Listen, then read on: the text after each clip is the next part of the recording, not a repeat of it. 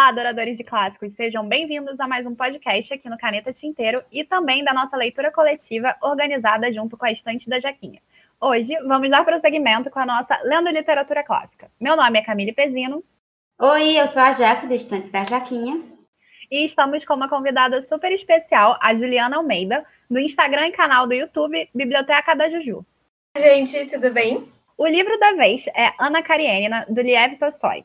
Para quem não está acostumado com clássicos e não conhece esse, ele foi publicado depois de Guerra e Paz, um outro livro super famoso do autor, em periódicos russos de uma revista, O Mensageiro Russo, entre os anos de 1875 a 1877. A obra, que começa a ser escrita em 1873, para além do seu enredo, que quem vai contar essa parte é a Jaque, foi muito criticada por conta de certos posicionamentos do Tolstói, como, por exemplo, a guerra que foi travada contra a Turquia, descrita no final do livro que inclusive vale destacar que o Tolstói teve que publicar o final sozinho por conta disso, já que o editor dele na época, que era o Katkov, era muito a favor da guerra, um nacionalista ferrenho, e na revista dele só resumiu o final dos personagens. Até o Dostoiévski, que para mim é o Dostô, era contra essa opinião do Tolstói. Mas a obra também foi super elogiada, tanto pelo Dostoiévski também, por tratar de temas importantes e descrever de uma maneira fabulosa, sensacional e excelente o período histórico russo que é tratado na obra, que é entre 1872 e 1876. E vale lembrar que é um período pós-escravocrata russo, em que a escravidão tinha acabado praticamente de ser abolida. Então, a Jaque agora vai fazer um resumo pra gente. Então vamos lá. Eu não vou considerar o que eu vou falar spoiler, porque já é meio de conhecimento comum, mas vamos lá. Começa assim. Tem uma senhora que ela é casada com um tal de Oblong e ela descobre que é corno. Aí, o que que acontece? A irmã desse tal de Oblonsky é a Ana. Aí ela vai lá na casa da mulher e sai. Nossa, não é assim, ele lhe ama, ele lhe trai, mas foi um, um, um desvio, não vai acontecer de novo. Aí a mulher perdoa. Aí a mulher Ai, minha cunhada é maravilhosa, vou lhe apresentar minha família. Aí ela leva a cunhada maravilhosa para conhecer a irmã dela. A irmã dela tem dois paquera, é o Lievin e o Vronsky. É Vronsky que fala, né, Camila? Isso, só situa os personagens. A mulher traída é a Dolly e a irmã dela é ninguém menos do que a Kitty. Pronto, aí ela conhece a irmã dela, a Ana, que é a cunhada que, que amenizou o chifre, conhece a irmã da corna, que é a Kitty e o namoro, o paquera da irmã da corna, que é o Vronsky. Aí a Ana, que também é casada, rouba o paquera da Kitty e faz o marido dela, que é um cara muito abusivo, não porque bate e tal, mas é porque ele diminui, de corvo. Mas o que é que acontece? A Ana não é boazinha, ela também é o cão. Então todo mundo é corno e todo mundo é ruim, exceto a Kitty e o Lievin. Quem é o Lievin? É o é Lievin, né? Sei lá. Lievin. Lievin. É o cara que vai casar com a Kitty depois, que isso também não é spoiler, porque todo mundo sabe. Quando você vê que, a, que o Vronsky chutou a Kitty, você já sabe que ela vai casar com o Lievin. Só que demora umas 500 páginas para isso acontecer, mas acontece. Pronto, é tipo isso. Todo mundo é como. Muito bom. Ou seja, metade do livro é corna e metade do livro é babaca. É. Ou todo mundo é babaca. Não, o, o, o Lievin nem a Kitty são babacas. Bom, e a Marienka. E o Sergei. O Sergei Ivanovich também é maravilhoso. Ah, ele é muito chato, aquele cara, é muito pedante, acabou pedante do caralho. Tudo que o, o Liev fala, ele, ele, porque só quer refutar os outros. Se fosse meu irmão, eu dizia, vai se lascar, bicho chato do caralho. Desculpa. Mas enfim, bom, depois desse ótimo resumo da Jaque, a gente vai tratar sobre como foi o debate no grupo, no polemicíssimo debate que teve, né? Porque quando a gente fala de traição, a parada esquenta. Todo mundo quer saber se Capitu traiu o Bentinho. Não traiu. Também acho. Eu acho que não. Enfim. Eu acho que não, mas eu não acho que todo mundo acha que não, não. Tem gente que acha que traiu, porque tem gente que é doida. Não, na estrutura do texto não faz sentido, porque você tem o Dom Casmurro. O Dom Casmurro é o narrador principal. E você tem a opinião do Bentinho. O Dom Casmurro tá morto, o Bentinho tá ali vivendo a situação. Quando a gente experiencia a situação, a gente não tem muita noção do que está acontecendo de fato. Mas o Dom Casmurro já está afastado. Mas o Dom Casmurro não é o Bentinho? Sim, então, mas o Dom Casmurro já está afastado e o Dom Casmurro é o Bentinho depois da situação. Ele está afastado da situação física e mentalmente. Então ele defende a Capitu. Por isso que você tem a ambiguidade. Essa ambiguidade se trata justamente por causa disso, que você tem o, o Dom Casmurro defendendo e o Bentinho acusando. Tu vai acreditar em quem? No retardado ciumento ou no cara que já tá morto e não tem mais nada pra ganhar ou perder? Nunca confio em narradores. Só digo isso. Exatamente. Nabokov tá aí com Lolita para mostrar que o narrador é um FDP. Ai, a gente não vai falar de Nabokov de novo, não. Nabokov é um dos grandes estudiosos. Eu sei, mas a gente já falou, já falou no debate passado, já me sei, eu não quero me estressar de novo, não. Sim, senhora. Enfim, é, assim a gente vai trazer a opinião da galera lá do debate, do que participou no grupo, e numa sequência de perguntas que a gente fez, a gente preparou lá na hora e a gente vai repeti-las aqui. No dia não deu tempo para fazer todas, porque a gente ficou muito tempo insistindo na traição da Ana Karenina, mas acho que a gente pode colocar no debate de hoje. O que, que vocês acham? Ser. Concordo. No grupo, acho que a maioria gostou do livro, mas me contem a experiência pessoal de vocês. O que, que vocês acharam? Que vocês gostaram de Ana Karenina? Gostaram de ler? Não. eu vou mentir. Sim. eu não sei mentir, não. Eu gostei bastante da leitura, apesar de achar que foi um pouco lenta para mim. Eu demorei, na verdade, quando eu li, seis meses para finalizar o livro. Então eu ia tendo doses homeopáticas diárias de Ana Karenina, mas eu gostei muito porque foi um dos primeiros clássicos realmente que eu tive contato e aprender sobre a sociedade e também encarar ah, o papel da Ana Karenina, da mulher naquela sociedade foi, foi muito interessante, tinha sido meu primeiro contato com obras assim. Então eu gostei bastante do livro. Eu, eu não gostei, porque eu, eu não sei, eu não gostei. Não é, eu não vou dizer que, que é ruim, eu, já li outros livros do Tolstói. Eu acho que literatura é uma coisa muito pessoal, assim, de, de você estar tá no momento de ler aquele livro, daquela experiência, ser boa naquele momento. Não sei se foi o momento para mim. Fatidicamente, estava no grupo de leitura nesses meses e eu li e não me conectei. Demorei mais do que eu gostaria para ler e achei a maioria dos personagens chatos. E não é porque eles são ruins, porque tem personagens ruins que só o diabo eu gosto. É, é isso. Não, não rolou pra mim. Não vou dizer que é horrível, achei regular. Mas não tô, não sou um, crítico literária exímia, eu só tô dando minha opinião pessoal, ninguém é obrigado a concordar, e também quem não concordar e venha me xingar, a gente conversa no privado, porque eu sou boa de xingar também. mas eu acho, eu acho que a experiência em si ela é muito pessoal. Um livro ele pode ser bom e você não gostar dele, como um filme, como uma música. Da mesma forma que um livro pode ser ruim, você achar maravilhoso. Sim. Isso aí, isso aí eu acho que é o que eu sempre falo. Para mim, a construção de uma obra literária e a nossa opinião a respeito dela, o nosso gosto a respeito dela, são duas coisas diferentes. Opinião e realidade são coisas diferentes que hoje em dia a gente põe como se fosse a mesma coisa. Eu acho que isso até é um problema. Eu, particularmente, amei Leana Karenina porque eu amo a construção, a construção narrativa do Tolstói. Para mim, o que mais importa é a construção. E, claro, eu me senti à vontade lendo os personagens.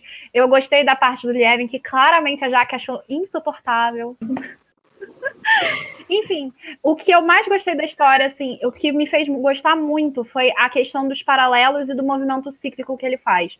Eu acho assim que cada personagem ele tem um ponto paralelo que está sendo construído na história, ao mesmo tempo que a estrutura toda ela é cíclica, ela começa num lugar, ela termina num lugar, basicamente. Então, assim, eu gosto, eu gosto muito dessa ideia de, tipo assim, vamos abrir aspas, porque não começa exatamente, mas começar o problema na estação tre de trem e terminar na estação de trem, porque isso vai denotar esse, esse movimento, essa marca do enredo. Assim, para mim o texto foi maravilhoso tá? Foi incrível e não é à toa que é um clássico, como todos os outros, sempre tem um motivo para ser um clássico, mesmo quando a gente não gosta. E eu acho as críticas do Tolstói, assim, que talvez seja isso também que tenha me influenciado muito a gostar da obra, são perfeitas. A questão da mulher, a questão dos mujiques, a questão do campo versus cidade, a diferença entre Moscou e São Petersburgo, para mim foi maravilhoso. Sim, não tenho o que reclamar. Hum. Eu acho interessante essa questão dos clássicos também, porque, por exemplo, quando eu li, foi há cinco anos atrás, eu finalizei o livro com uma impressão, e ao longo de todos esses anos, uh, era uma a Ana Karenina é uma história que sempre volta na minha cabeça, os temas tratados no livro, e como eu mudei a minha percepção sobre esses temas conforme né, a gente vai amadurecendo. E eu acho que os clássicos fazem muito isso com a gente no geral, né? Sim, e o interessante é, eu, eu particularmente sempre releio os clássicos que eu leio. Sempre. Ana Karenina é a primeira vez que eu leio, mas eu já tinha lido, por exemplo, 1984. Quando eu fui reler 1984, eu fiz tanto, tanta mudança intelectual que eu fiquei assustada. O Orgulho e Preconceito, na primeira vez que eu li, por exemplo, ah, eu vi romance do Darcy com a Elizabeth, mas eu não vi, por exemplo, o fato da Austen estar tá criticando a questão da falta de direitos da mulher, por isso que ela não pode ter um pedaço de terra. Entendeu? Então, assim, são coisas que a gente vai amadurecendo e vai percebendo que antes a gente não tinha. Essa bagagem cultural que a gente vai criando, lendo clássicos e relendo, é para mim maravilhosa, é o que faz valer a pena. Para mim, Ana morreu tarde. E eu adoro também livros com protagonistas femininas, então isso foi uma das coisas que me atraiu bastante na, nesse livro do Tolstói. Sim, eu também gosto, mas eu não gostava da Ana.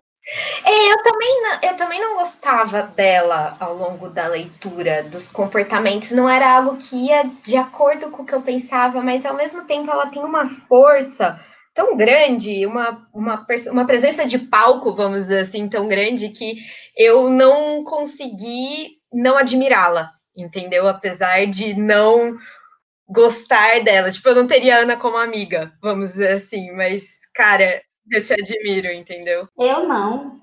Antes da gente continuar, a gente vai aproveitar então para polemizar, tá? No grupo, a gente passou 20 anos nessa pergunta. Aqui a gente vai aproveitar então para falar dela e do outro personagem principal, que é o Lievin. Na construção da história, na verdade, tem dois personagens principais, que é a Ana Karenina e o Lievin. Então, quais são esses sentimentos em relação à Ana, que vocês já estão aí adiantando, e ao Lievin? E ambos como personagens principais da história. Agora voltemos ao debate aí polêmico. Em relação à Ana, eu tenho eu como eu já disse, eu admiro muito a personagem dela, toda essa força e todo o desenvolvimento dela ao longo do livro. Enquanto Lievin, eu acho ele meio chato. Mas chato porque ele não tem muita oscilação, assim, de personalidade. Ele não é uma pessoa que tem um fogo vivo dentro dele, ele é uma constante, diferente da Ana. Mas ele é, é, um personagem muito à frente do seu tempo, então você vê que ele é, é o adulto da história, vamos dizer assim, né? Se a gente for fazer um paralelo psicológico, assim, ele é o adulto. Ele toma as atitudes que precisam ser tomadas, ele avalia, ele pondera, ele questiona. Enquanto a Ana é o sentimento do livro, ela, ela bota o fogo na, na coisa toda, né? E, então, por isso que eu acabei gostando mais dela na, na história do que dele. Ou seja, ela é o fogo no cabaré. Exatamente. Pega fogo, cabaré! Mas assim, você disse que, ah, no caso, você não seria amiga da Ana. Fala mais sobre isso. Pra quê? Pra ela roubar o namorado da menina? Trouxa. A Ana, ela é muito forte. Então, ela fala o que dá na telha dela, ela faz o que dá na telha dela, ela é uma pessoa muito imprevisível. Então, ela é uma pessoa que não traz confiança. Eu não conseguiria confiar na Ana. E eu acho que isso vai também de uma certa né, imaturidade dela, mas também pensando no, no contexto, ela não teve oportunidades de amadurecer em um sentido. As mulheres naquela época não tinham, né? Então, é mais nesse, nesse sentido. A, a instabilidade da Ana que eu não, eu não teria ela como amiga por causa disso. Agora, já que arregaçando. Eu acho, sinceramente. Não, não vou nem entrar em muitos detalhes, não. Que é para não, não perder a postura, mas eu acho que se tivesse cuidado com saúde mental na época, muita coisa teria evitada. Com certeza. Porque aquela mulher é completamente doida, desequilibrada. E não, ela não é doida, desequilibrada de falando como um macho abusivo, não. É falando porque ela é doida, desequilibrada mesmo. E o Lieve? Casava. Casava fácil. Casava. Casava e tinha três filhos e um cachorro. Mas que amor. Mas então, no grupo, a gente teve um debate muito ferrenho sobre a questão do divórcio da Ana. O que, que vocês acham sobre essa questão em si? Ah, eu acho que a Ana, é, o divórcio para ela não traria nenhuma vantagem. A Ana, o divórcio seria uma sentença de morte para ela, ao meu ver. Então é até nesse ponto que eu entendo a traição dela. A gente a gente está numa sociedade naquela época e até hoje, né, em que o homem trai simplesmente porque ele pode trair. Não tem, não tem nenhum outro fator determinante no meio. Você trai porque você é homem, você pode fazer isso, é seu, como se fosse até direito do homem, né? Eu acho que até em alguns trechos, em relação ao Blons, que a gente vê muito isso, esse posicionamento. Mas a Ana não. A Ana, a traição para ela foi um grito de liberdade. Ela foi contra o sistema, ela agiu como ela queria e ela simplesmente fez o que ela precisava fazer, o que mostra aí uma personagem que eu considero à frente do seu tempo, que desafia todos os padrões da, da sociedade. Acho que ela foi inocente, que ela foi burra em relação ao Vronsky, acho, mas ela fez o que ela achava que precisava ser feito, e isso mostra uma fibra muito grande da personagem também. E assim, gente, ela tava com um marido que, pelo amor de Deus, né, tipo, menosprezava ela, era, foi um casamento forçado, é totalmente diferente da gente colocar hoje uma posição de uma mulher que trabalha, que tem total condição de se sustentar, que a família dela, se ela se divorciar, vai continuar amando ela de da mesma forma, os amigos, ela só vai estar sem o marido, o que não acontecia naquela época. Se você tivesse divórcio, ela não ia poder ver o filho dela, ela não ia ter onde morar, ela não ia ter condições de trabalhar, ela ia viver na sarjeta. Na verdade, ela não ia passar jeito, não, porque quando se divorciava naquela época, voltava para casa dos parentes. Mas, assim, eu não acho que o pior de Ana foi o fato dela botar chifre no cara, não. Eu acho realmente muito errado, eu detesto chifre. Mas eu não acho que o pior da Ana foi isso, não. Eu acho que ela teve muitas, muitas atitudes no correr do livro de índole completamente duvidosa. E posso até citar, se quiserem. Pode citar. Eu acho que o fato de, de ela ir embora com a amante e deixar o filho para trás, sendo que ela dizia que o, o filho era o maior amor da vida dela. Eu acho que foi, beleza, ah, foi uma frente do seu tempo tal e tal, beleza, foi, mas foi egoísta, porque ela sabia que o, o pai não estava muito aí pro filho. Então, ela meio que condenou o menino a uma infância infeliz. Mas, é, levando isso em consideração do que você falou, você acha que ela tinha possibilidade, com o posicionamento do Vronsky, de levar o Seródia? Beleza. Agora eu lhe pergunto uma coisa. Você, como mulher, se você tivesse uma criança pequena dependente de você, você soubesse que o pai dela não tá muito aí para ela, e você tivesse apaixonada por um cara, você ia dar prioridade pro cara ou pro seu filho? Primeiro responde minha pergunta. Na minha opinião, é o seguinte: não quer meu filho? Não, então não me quer. Tchau. Concordo. Vá-se embora. Eu não vou deixar meu filho para ficar. Não gosto do meu marido, não gosto. Gosto de você, gosto. Mas acima de tudo, eu gosto do meu filho. É meu filho, meu. Muito mais do que você, porque ele não era dela, nunca foi dela. E ninguém nunca vai ser de ninguém. Agora, filho saiu de você. Você tem sim que ter um cuidado, um zelo e um amor diferenciado. Acho duvidoso também o caráter dela no, no aspecto que, por ela ter se frustrado, por ter deixado o filho e ter se arrependido, ela não gostava da outra filha. O que, que a outra filha tem a ver com isso? Não, é por ela não perder o fio, o fio da meada das atitudes duvidosas. Deixa eu te perguntar uma coisa. Por que existe uma exigência em cima da Ana de amor aos filhos acima de tudo e não existe a mesma exigência ao Alex Alexandrovich? Exige. Porque você mesma falou que ele nem olhava para o filho, mas a Ana não poderia abandonar o filho. Mas nem, não, não me pareceu um julgamento o fato do Alexandrovich nem sequer se importar com o filho porque a Ana traiu ele e deixar ele de lado, por exemplo, falar que se ele desse o divórcio para Ana, ele nem ia ficar com a criança, ele ia dar para irmã. Pois é, beleza. Mas ela não sabia que o cara não gostava do filho, certo? Certo. Ela não sabia? Sabia. Aí ela deixou o menino a mercê. Uhum. Beleza. Pelo menos o Vronsky gostava da menina, tá ligado? Tinha esse meio termo ainda. Mas ela abandonou um, abandonou um filho, que o pai não tava nem aí. Teve outra filha e não ficou nem aí. Mas por que, que eu julgo a atitude dela de não gostar da filha? Porque, primeiro, eu acho, eu acho repulsivo não gostar dos filhos, independente de ser ou não mulher, mas a pergunta estava direcionada à Ana. Uhum. É, se você quiser, a gente fala mal do Alexei também. Vamos falar mal de todo mundo. Acho repulsivo ela culpar uma filha pela merda que ela fez, porque ela meio que estava jogando a culpa na menina de, da frustração dela de ter abandonado o filho. E isso é repulsivo, independente de pai gostar de filho ou não. A gente está julgando a Ana. E outra coisa, acho repulsivo o fato dela testar a sensualidade dela no, no, no marido da, da nega, que ela já tinha roubado o namorado. Ah, mas ela só queria ver se ela era sedutora. Até eu tocava, mas em cima da mesma mulher, rapaz. Putz, Pra não falar palavrão. Putz. Posso, posso pontuar uma coisa que eu não tinha pensado antes e eu pensei agora? É, é, questão dos filhos ainda, né? É, primeiro pensando na questão da, da maternidade daquela época, de como era visto e de que é bem diferente de hoje em dia, mas a gente vê que a Ana tem um padrão a uma doença psiquiátrica desde o começo do livro, que até chegou, né, depois no, no desfecho. Então, a gente pode muito pontuar aqui que talvez essa coisa, esse distanciamento com os filhos dela, podia até vir de uma depressão pós-parto, por exemplo, que que causa isso. Que foi o caso da filha. Exatamente, que causa um afastamento emocional muito grande entre a mãe e o filho. Então a gente pode até ver o talvez o Tolstói querendo apresentar aí mais sinais da doença psiquiátrica da Ana, da questão da tendência depressiva, autodestrutiva e etc. Não sei, não tinha pensado nisso não. Sim. Mas aí continua botando os pontos dela, porque você é a última a falar, né, gente? Então vai lá. Aí tu vai defender a advogada, a advogada do diabo. Você é advogada do diabo, vai.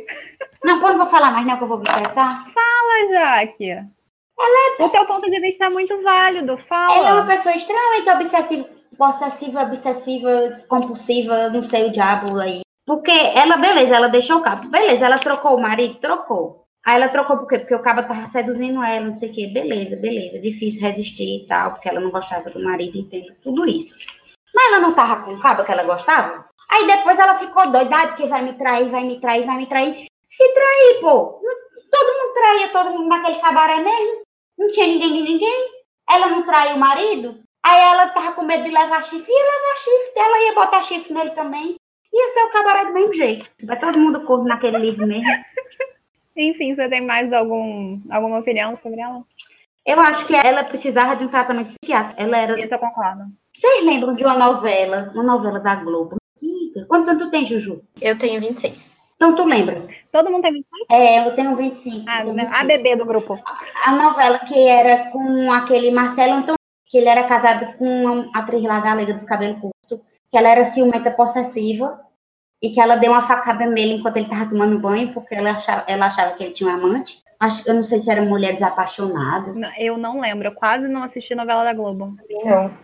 Pronto. Pra mim, a Ana é tipo essa mulher. Acho que alguém que, que escutar isso aí vai lembrar. Pra mim, a Ana é essa Heloísa aí, doida da facada. Só não deu a facada, né? No caso, ela fez mal a ela mesma, ao invés de fazer mal ao outro. E eu acho que o Vronsky é um cara extremamente imbecil.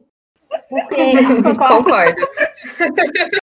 Ele tirou a mulher do canto para depois ficar de sacanagem. Ah, não quero me sentir preso. Vai te lascar, pô. Tu não tirou a mulher do canto dela, tu não levou ela para morar contigo, agora tu vem com coragem do que não quer se sentir preso. Vá pra merda. Merda pode falar, né? Palavrão. Enfim, mais alguma coisa? Extremamente abusivo também, esse Vronsky. Olha, eu tenho um abuso desses cabos que quer ter um relacionamento ainda de preso. Pois vai se lascar, fique solteiro. Concordo. Relacionamento é para se sentir preso, sim. Se não fosse, não era relacionamento. Se não fosse, o casamento não ia ter a algema chamada aliança, né? Exatamente. Pois é. é mais alguma coisa, Jaque? Quer falar mal do Alexei agora? Não, não se preocupe. A gente pode falar mais mal dele mais pra frente. Tá. Mas vamos focar aqui. É, eu vou falar mal do Alexei pra você, tá? Uhum. É, uma coisa que polemizou muito lá era a questão do divórcio, sobre como o divórcio funcionava. No período histórico abordado na obra, era muito complicado dar o divórcio. O período primeiro tem, tinha a ideia de duelo.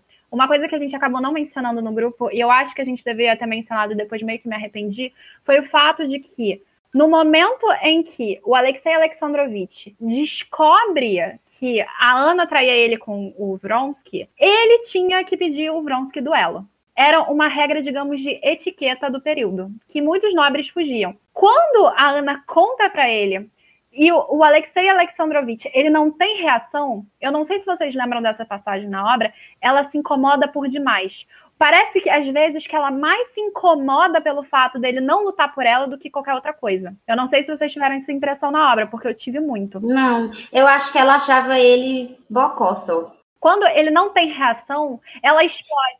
Não, mas ela, isso, ela se incomoda não porque ele não lutou por ela, mas porque ele é muito. Sabe aqueles machos, tipo, que é tipo. Não, eu acho que não é frio, é mongol, assim, bocozão, passivão. Eu tenho uma citação aqui que eu quero compartilhar para comprovar o que eu estou falando. Hum. que é a seguinte: quando é a primeira cena que o Alexei Alexandrovich aparece, que ele vai buscar a Ana no trem e a Ana até começa a falar das orelhas dele. Surpreendeu-a, sobretudo, o sentimento de insatisfação consigo mesma que experimentou ao encontrá-lo. Tratava-se de um sentimento antigo, conhecido, semelhante à condição de hipocrisia que Ana experimentava nas relações com o marido.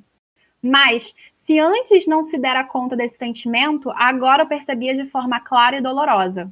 Aí ele disse o seguinte: Sim, como vê, o seu afetuoso marido, afetuoso como no primeiro ano de casamento, ardia de desejo de revê-la, disse, com sua voz fina e vagarosa, e naquele tom que quase sempre empregava ao falar com ela, um tom de zombaria contra quem disse tais coisas a sério. Então, uma coisa que incomoda a Ana, além da obrigatoriedade do relacionamento com, com o Alexei, o Alexei Alexandrovich, que é o, o Karenin, que a gente também tem 30 nomes para falar da porcaria dos personagens, né? Uhum. É, uma coisa que incomoda é a frieza e como ele lida com as situações relacionadas a ela. Na cena da carruagem, quando ela conta para ele, ele não tem reação, ele só manda ela e depois ele fala assim: Não vou te pedir divórcio. Não, não quero divórcio, não sei o quê. A Ana se frustra ali com Alexei pela atitude fria. Diversas vezes é pontuada no decorrer da obra que a Ana se incomoda por demais com as atitudes do Karenin. Então, assim, nesse ponto, pra, é, dá para ver a importância que o Karienin dá à situação. Ele prefere ignorar a traição. Hum, não concordo. Você está dizendo que ele não prefere ignorar a traição porque ele prefere? Não, não estou falando isso. Estou falando que eu não concordo de a atitude ter sido fria. Por exemplo, às vezes quando você passa um choque, você simplesmente age frio. Por exemplo, nunca aconteceu de um boy fazer raiva a tudo. Mas aí você está contrariando a percep... A, literalmente as palavras do Tolstói.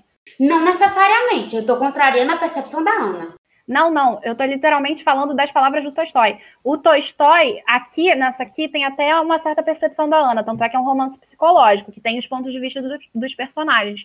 Mas todos os personagens, o Oblonsky, a Ana, o Lievin na cena que eles se encontram, a Dolly, etc e tal, todos eles falam que o Alexei Alexandrovich é um personagem frio, metódico e calculista. Tanto é que ele é um personagem sem posses que chega a uma, uma posição no governo muito, muito marcada e muito elevada sem ter as influências como o Oblonsky tem, que são dois paralelos que se criam na obra.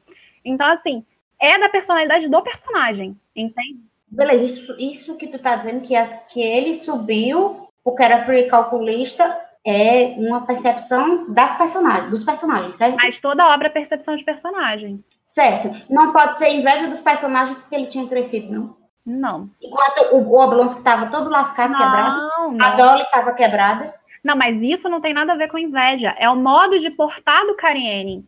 Tanto é que tem uma passagem da. Mas isso é a percepção do modo de portar deles, tanto que eles incluem isso, o fato dele ter. Mas não é só. Não sei, posso estar falando besteira.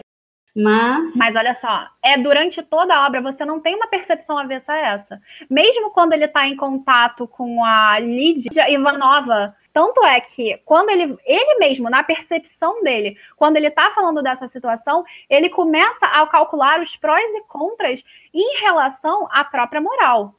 Porque ele prefere ignorar a traição e não se separar da Ana, porque ele não quer que a moralidade dele seja manchada. Exatamente. Tanto porque ele não queria duelar por ela, tanto quanto ele não queria, ele não queria considerar a traição como uma coisa válida.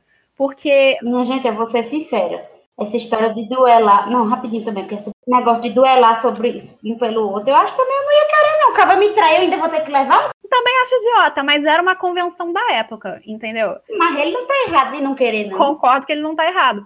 Mas é na nossa percepção contemporânea que ele não tá errado, não é na percepção daquele período. E da percepção dos personagens e da Ana. O medo da morte é uma coisa que existe desde a pré-história.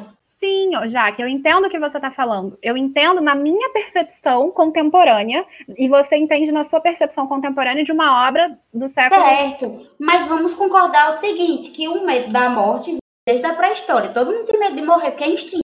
Sim, sim, Ana. Duelo por causa. Não, me respeite.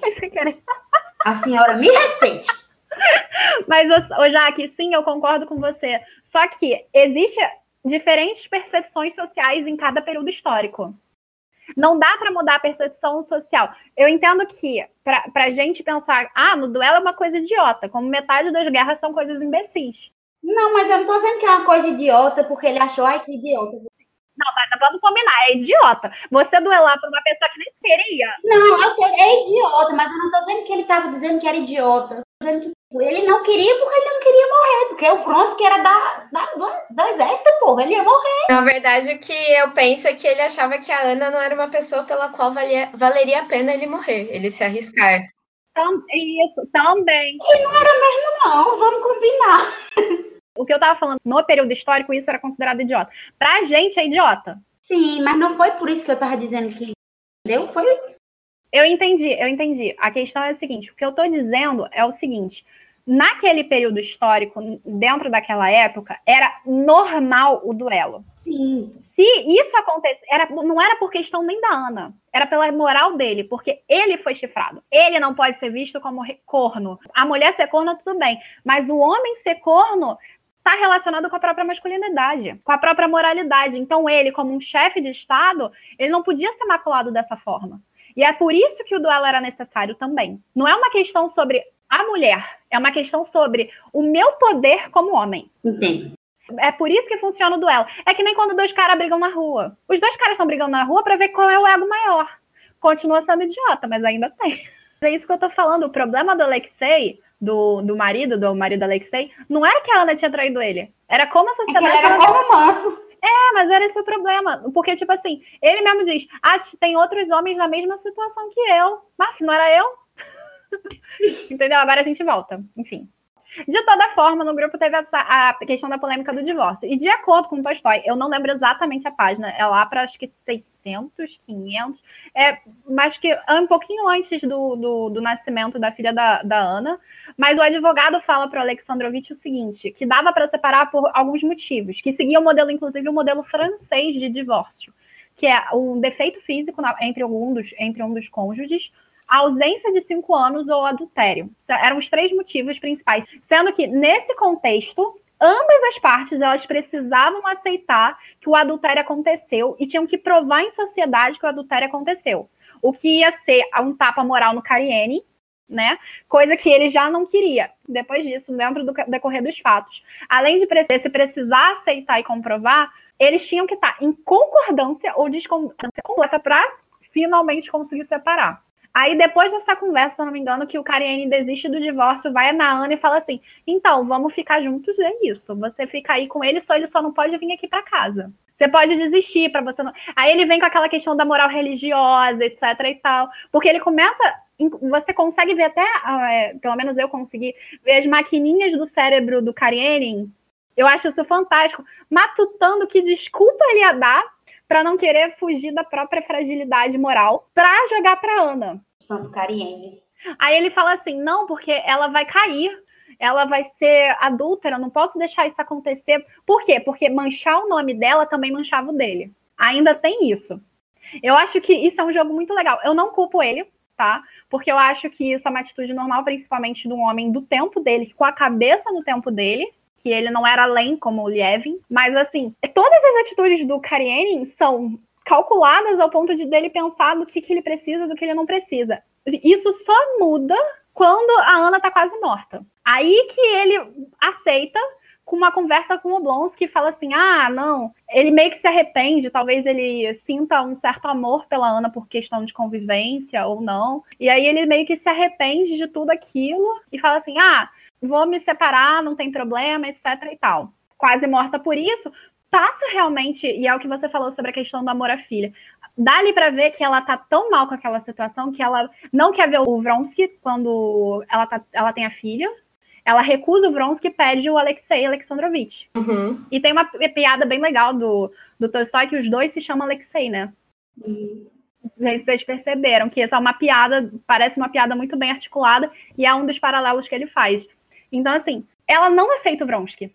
Ela pede para Alexei Alexandrovich entrar e ficar com ela, pede desculpas, etc.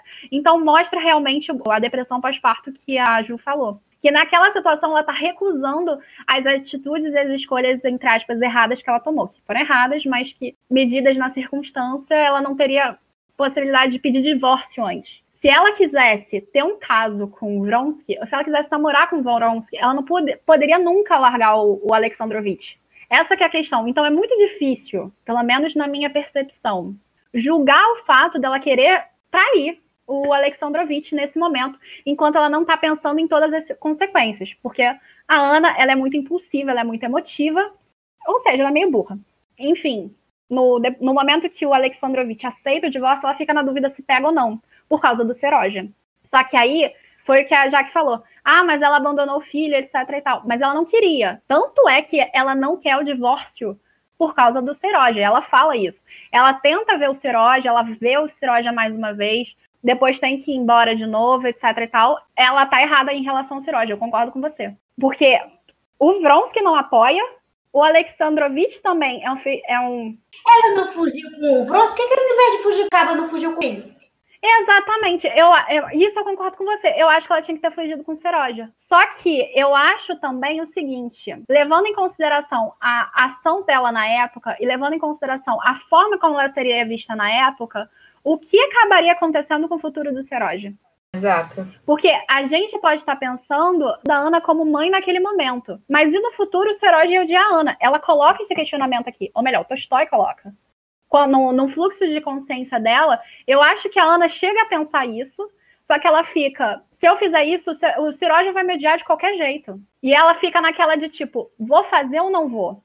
E aí ela vai embora com Vronsky e deixa o Ciroja com o pai, porque mesmo a Ana traindo, ela se vê como errada na situação. Tanto é que tem a cena dela no, no parto, quase morrendo, falando, é melhor eu morrer do que essa situação continuar, etc e tal, eu tô errada, etc. Ela se culpa na situação. Ela não se vê como uma pessoa boa, como uma pessoa positiva, etc. E isso influencia na relação dela com Seroja. Porque ela pensa, ela, acredito eu, pensa no seguinte: como é que o meu filho vai viver com uma mãe adulta? Mas ele não precisava saber. Ah, mas a sociedade ia jogar isso sempre na cara dela. Mas se ela ia fugir, mas é que tá, onde ela fosse fugir, você tem que levar em consideração o período. Quando ela fosse fugir, ela ia encontrar gente da Rússia, porque na, nesse período histórico tem duas correntes muito fortes na Rússia se enfrentando, que é a galera que quer manter a tradição russa, naquela ideia da Rússia oriental, em que a Rússia ela tem os seus próprios costumes, ela mantém aquela tradição, mantém aquele jeito nobre de ser, ou segue a ocidentalização europeia, em que a Rússia ela vai se despontar como uma parte da Europa, vai seguir os costumes, os modelos, tanto é que o divórcio é um modelo francês. Então você vai ter esse contraponto entre os dois. Independente para onde da Europa a Ana Karenina fosse, ela ia acabar encontrando alguém russo da sociedade. O menino podia me odiar como fosse, mas eu levava. Vai me odiar, mas vai odiar do meu lado. Olha só, tu lembra quando ela e o Vronsky vão para a Itália e eles encontram um russo lá? Uhum o russo já sabia a história da Ana. E o cara tava lá na Itália há uma cota de tempo. Uhum. Independente de onde ela fugisse com Seródia, ela ia ser marcada como adúltera, como errada, como isso e como aquilo, e isso ia recair no filho. Se o filho ficasse com Alexei Alexandrovitch, não ia. Ou se o filho viesse para ela de maneira legal. Por isso que ela não pede o divórcio.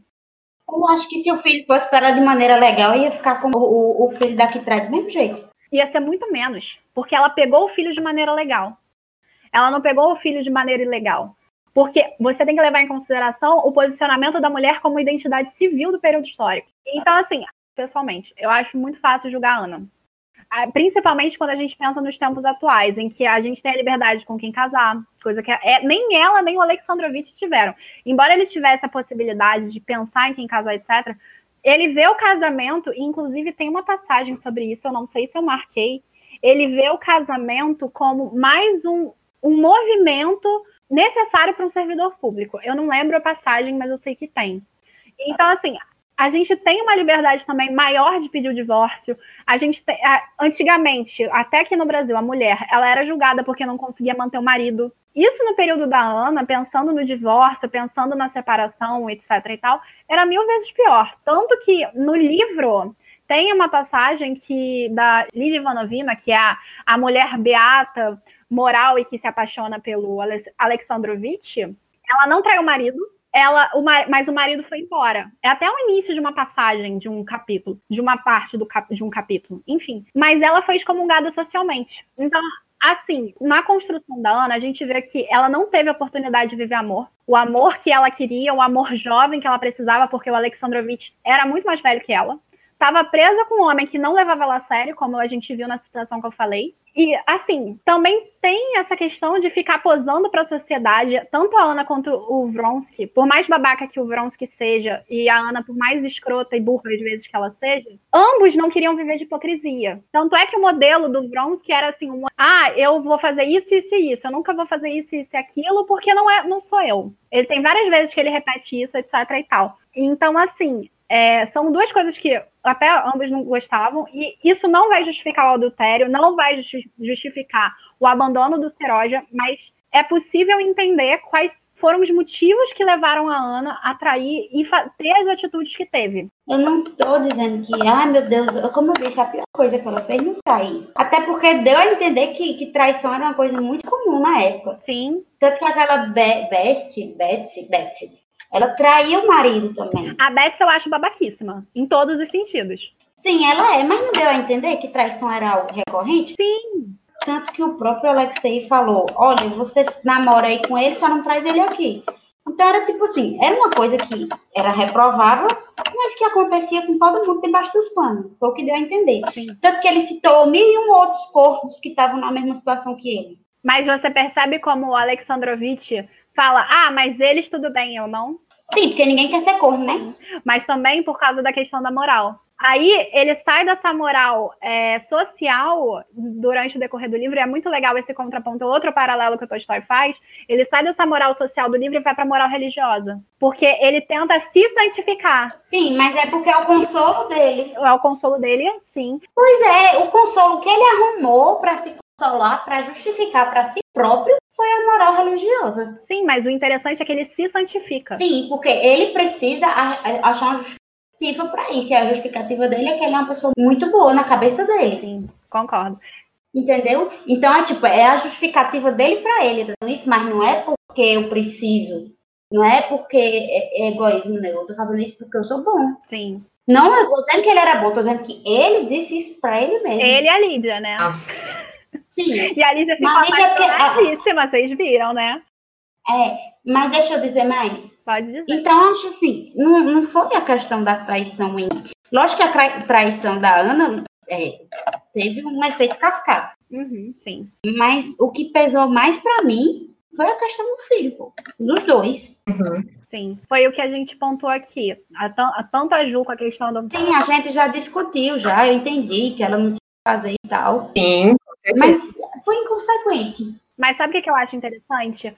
Em nenhum momento no livro, a gente pode ter essas interpretações, mas em nenhum momento no livro o Tolstói ele joga crítica para o adultério da Ana, para o fato da Ana cometer o adultério, mas para as convenções sociais que fizeram com que, para ela conseguir de certa forma felicidade, tivesse que cometer o adultério, tanto quanto a atitude de diversos outros personagens em outras cenas. Eu acho que, pelo menos na minha concepção, todos os personagens eles são muito bem construídos nesse fato, porque todos eles são moldados em certo e errado. Não existe um ponto maniqueísta, todos eles são bem híbridos, com situações para resolver, com problemas e tudo mais. Então, assim, nessa, nessa construção, eu entendo o posicionamento tanto seu quanto, por exemplo, da Cláudia, no grupo de traição não tem desculpa. Eu realmente acho que traição não tem desculpa. Mas aqui eu vejo na obra, por convenção social, porque é o que o Tolstói está trabalhando aqui, é o que o Tolstói ele está focando na crítica, é o problema da sociedade e não dos personagens. Todas as atitudes erradas dos personagens na construção da obra parecem muito focadas em como a sociedade levou elas a fazer isso. Eu não sei se vocês têm a mesma impressão, mas eu tenho essa impressão. Eu também tenho. E você, Jaque? Eu, eu entendo, eu já disse que eu entendo que ela traiu e tal. Ela não podia ter ficado com o amante sem levar o amante em casa e continuar junto com o filho. Mas aí que tá. A convenção social diz que uma adúltera não pode ficar com uma criança porque é má influência. Não, mas ele antes, o Alexei, o, o, o Corvo. Bronsky? Ou o Alexandre? Não, o Corvo. Kariene. O Kariene. Por que não pode chamar o Corvo? Pode chamar. Pronto, o corno, ele não disse, tá bom, fique aqui, a gente vai fingir que isso não tá acontecendo, você só não traz. Ela não ia continuar com o filho, ia continuar com o amor dela, o amor dela não queria casar mesmo, ela queria morar com ele, mas tipo assim, concessão. Mas a. Mas... Ela tinha. Ela, eu sei, ah, mas ela queria viver o amor, certo? Então ela abriu mão do filho para viver o amor. Porque ela podia ter vivido o amor entre aspas. Não é essa questão. Ela não queria viver de hipocrisia. A situação estava incomodando tanto ela quanto o Vrons. Tanto é que ela consegue. Mas na hora que ela disse que, que o que contou pro marido, o Vronsky ficou com o cu na mão, porque não queria ficar com ela. Sim, o Vronsky tava. O Vronsky não tem defesa pro Vronsky como 99% dos homens daquela época. Mas a questão ali, eu acho que a Ana não estava conseguindo suportar a situação. Porque ela não queria viver daquele jeito. Ela não estava aguentando mais a situação que ela vivia com a Alexandrovitch. É o que eu falei. Me parece, pelo menos para mim, que ela se incomoda muito mais com as atitudes do Alexandrovitch do que o fato de ser julgada por sociedade. Sim, eu concordo, eu concordo com você, mas aí sentir hipócrita pra ficar com o filho. É, mas é que tá. Não ia ser o cenário perfeito, mas não existe o cenário perfeito desse livro. Pois é. Eu entendo o que ela. Ah, mas ela não queria sentir isso, tudo bem. Mas mais uma vez ela, ela se colocou à frente do filho. Sim, mas aí que tá. Tem uma cena muito interessante que é uma conversa da Dolly com uma camponesa, acho que é lá pro final. Que acho que o filho da camponesa morre e a camponesa diz: Ah, mas filho, a gente tem outro. Tá tudo bem. E a Dolly fica assim, num estado: Como assim você tá falando isso? E lá no final a Dolly entende. Eu acho que a gente pressupõe muito que uma mulher como mãe ela tem que se anular a casos extremos por conta dos filhos. Só que eu não sei até que ponto isso tá certo, você se anular por causa do outro, mesmo sendo seu filho. Eu acho que isso é uma questão colocada, inclusive, pelo Tolstói, por causa da conversa da Dolly com a camponesa. Porque no final, por mais que a Dolly se choque a princípio com essa opinião da camponesa, no final a Dolly entende, porque ela tá anulada por tempo demais por conta dos filhos do Oblonsky, que foi o cara que traiu, que sacaneou, que fez tudo isso com ela. Eu acho que isso é um questionamento do Tolstói. E na medida que você pode concordar ou discordar com ele, etc e tal. Aí cada um vai num ponto. Ah, eu não concordo, porque eu acho que é a partir do momento que você pode ter total responsabilidade por ele até ele ficar de maior de idade. Mas isso aí é pessoal meu, né? Você pode não concordar, mas minha visão é essa. É isso que eu tô falando. Eu acho que o Tolstói coloca esse questionamento para cada um se direcionar na medida em que as suas filosofias o guiam, entendeu? Pois é, mas eu não concordo com a filosofia da Ana. Não, tudo bem. Eu não concordo com o que a Ana fez, mas para mim o que ela fez tem um exatamente o mesmo peso do que o Karianin, o virar e falar que vai deixar o filho dele com a irmã, que não vai ficar com o filho. Mas ele não deixou no fim, era só era chantagem. Essa cena, quando ele decide que vai ficar com a irmã, depois ele vira e diz que ele vai deixar com a irmã quando ele está se beatificando. Ele diz que vai deixar com a irmã porque seria um castigo muito grande para Ana ele ficar com o filho e ela não. Primeiro ele diz que vai deixar com a, com a irmã porque é impossível deixar com a Ana e ele não tá afim de olhar pro guri. Depois ele diz isso, quando ele tá na beatificação. Mas no fim ele não deixa, pô. Pois é. Mas, mas aí. Importante é a atitude. Você pode pensar, eu posso pensar em matar qualquer pessoa. Eu pensei, vou matar, vou matar. Não matei, não teve Sim, mas eu não sei até que ponto isso foi positivo pro Seroja também, porque no livro. Mas ele cumpriu a responsabilidade dele. É, mas você. Aí... Ele educou o menino, ele ficou com o menino. Mas você. Isso aí a gente não pode falar, não. Ele pode ter pensado em fazer merda, mas não fez. Aí todo, todo mundo que pensa merda agora. Não é porque ele pensou que ia deixar com a irmã. A forma como ele educou depois o Seroja foi toda feita de uma forma para meio que maltratar o Seroja. O Seroja não estava feliz na criação com o pai, porque o pai, de certa forma, e inconscientemente, ao meu ver, estava maltratando o Seroja. Ele fala que o Seroja é burro, que o Seroja é isso, que o Seroja é aquilo, não sei o quê, várias vezes lá pro final. Não, ele não disse que o Seroja é burro, ele disse que o Seroja é inteligentíssimo, mas é preguiçoso. Não, Porque só, só entende o que ele quer entender. Quando está interessado, é questão de se fazer. É o que ele diz. Sim, mas aí que tá. E ele fica puto. Ele não, normalmente ele fala Eu errei. Quem fala isso é o cara que é professor. É o professor. É o professor. É. Eu confundi, desculpa. Mas mesmo assim, você consegue ver que todo o tratamento que ele dá ao Serói já não é um tratamento de amor ao filho. E ele, inclusive, quando você vê a situação lá com a menina, que a neném tá, tá pequenininha e ainda tá na casa do, do Kariene, ele parece ter mais amor à menina do que ao próprio filho. Não sei se você teve essa impressão, porque eu tive. Que ele fica, ah, não quero que ela vá embora, eu quero que ela fique aqui, não, criança. Mas, mas eu acho que isso é normal. Eu acho que é comprovado até cientificamente. Que bebezinhos, eles despertam essas coisas na gente. Tipo, até animais pequenos. Eu não sei se eu tiver errado, a Juju me corrija que é para justamente você ter aquela sensação de dever de cuidado pela, pela fragilidade. Então, isso é realmente desperta instintivamente nas pessoas. Aí eu não sei. Provavelmente o, o, o Tolstói não sabia disso. Também não. Pronto, eu já vi isso em algum lugar. Por verdade mesmo. Eu não lembro, não. Eu, quando eu vi, faz muitos anos que eu vi isso. Não, faz sentido, porque você leva em consideração que é uma questão de sobrevivência, né? Você tem que ser fofo. Isso. Você tem que ser fofo para as pessoas ficarem com pena até você conseguir se virar sozinho. Faz sentido. Mas olha, Por isso que ele queria ficar com a menina. Já, não quero que a menina com a Anne e com o Bronze, que a menina tava lascada. Então, mas aí que tá. Eu acho que isso é outro paralelo que o Tolstói traça em relação ao, ao amor da Ana pelo Seroja, que é do, de um homem que ela não ama, da mesma forma que o, o Karenin ama, de certa maneira, a filha da Ana, que é filha do Vrons. É outro paralelo que o Tolstói traça. Eu acho isso muito interessante, porque toda a obra ela é de paralelos o tempo todo, a construção dela. Enfim, acho que a gente falou bastante. É, ele já, já findou. Mas eu ainda nem falei do Liev. Não, a gente falou sim. Não, do Liev é mal falado. A gente falou. Ah, tu não falou. É, né? não. Enfim, pra mim, o Lievin é basicamente o Tolstói jovem. Tem os ideais super similares, as buscas existenciais, o problema com a morte, bem marcado em é, A Morte de Van Elite, a Jaque ama, né? Um livro maravilhoso. Então, assim, acho que tudo é muito similar, com exceção da questão de educação, que o, o Tolstói ele dava aula para os mujiques, e o Lievin é tipo, ah, não, a escola para quê? O Sergei que vai debater isso com ele. Então, assim, eu acho que eu adoro Tolstói. Então, assim, eu adoro o Lievin. E acho, eu gosto muito das ideias do manifesto. Ele, ele escreveu um manifesto no final da vida muito bom. E eu acho muito tragicômico, o, no- isso é uma coisa, uma curiosidade, mas eu acho muito tragicômico o final do Tolstói também ser que nem o da Ana na estação de trem. Claro que ele morreu de pneumonia e a Ana morreu de suicídio, né? Mas eu acho isso muito irônico. Enfim, eu acho também o Levin que ele não é um personagem tão carismático quanto a Ana, como a Ju falou. E muita gente acha a parte dele assim meio chata, mas é a minha, Ah, pois eu adorava. mas é a minha parte favorita, porque Quando ele tava com a Kitty, eu ficava, ai meu Deus, que bonito. não, a parte da Kitty nem tanto.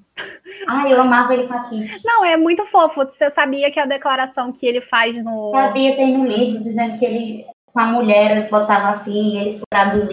E mesmo, eu acho legal também que mesmo a forma como Lievin vê os primeiros meses, os três primeiros meses de casamento, que não era o que ele esperava, foi uma coisa do próprio Tolstói. Tem um, um texto que o Tolstói fala sobre a experiência de matrimônio, e ele fala basicamente a mesma coisa. Que ele não, não esperava, ele deixou de se importar com as coisas de fora, com as coisas que eram da sociedade, começou a se importar muito com o casamento. E ele não, não esperava isso, e eu acho bem legal. Enfim, a parte da Ana atrai mais o pessoal porque ela é mais polêmica, mas eu acho que o plot do Lievin me atrai mais porque fala dos cernes escravocratas, a relação dos mujiques na sociedade russa, no caso, a questão da educação, a diferença entre a, a nobreza, como São Petersburgo, a sociedade urbana ou a, a sociedade de Moscou, elas diferem uma da outra e diferem do homem do campo. Assim, eu gosto muito da simplicidade do personagem, acho ele incrível, eu acho ele maravilhoso, sabe? Eu- a importância que ele dá ao amor também é legal, que é da, da parte da Kitty. E da morte, a morte é sens- sensacional. O, o final dele também é muito bonito. Sim, é porque ele chega à conclusão que não tem conclusão. É, Eu acho isso. E segue aquela ideia de ciclo, sabe? Que, ah, não tem conclusão, mas a vida e a morte são ciclos. Eu acho fantástico. e também tem a questão da fé, né? Que não tem fé é fé. É, Você, ele procurava entender isso aqui, e de repente ele viu que é isso aí, não tem que entender, não. Eu acho legal como ele não chega à conclusão do- da religião, mesmo da crença da Kitty, sabe? Eu gosto muito disso. Uhum. Porque, assim, o Tolstói não seguia. O, tem até o tolstoísmo, que é um, tipo uma religião russa, um, que se tornou muito famosa por causa do, das crenças do Tolstói. O Tolstói era mais Jesus Cristo do que a, a igreja nos dogmas, mas tudo bem. Enfim, mudando de pergunta, porque senão a gente nunca sai daqui. Qual foi o personagem que vocês mais gostaram, mais simpatizaram na obra inteira? Ah, eu gostei muito da, da Kate e do Neville. E você, Ju? Acho que a Kitty. Ai, não sei, gente. Pra falar a verdade, não teve nenhum personagem que eu falei, nossa, eu amo esse personagem mais do que tudo. Todos eles me deixaram com sensações conflitantes. Eu amo e eu odeio. Menos o Oblonsky e o que eu só odeio. E a Dolly também. a Dolly? E a Lídia.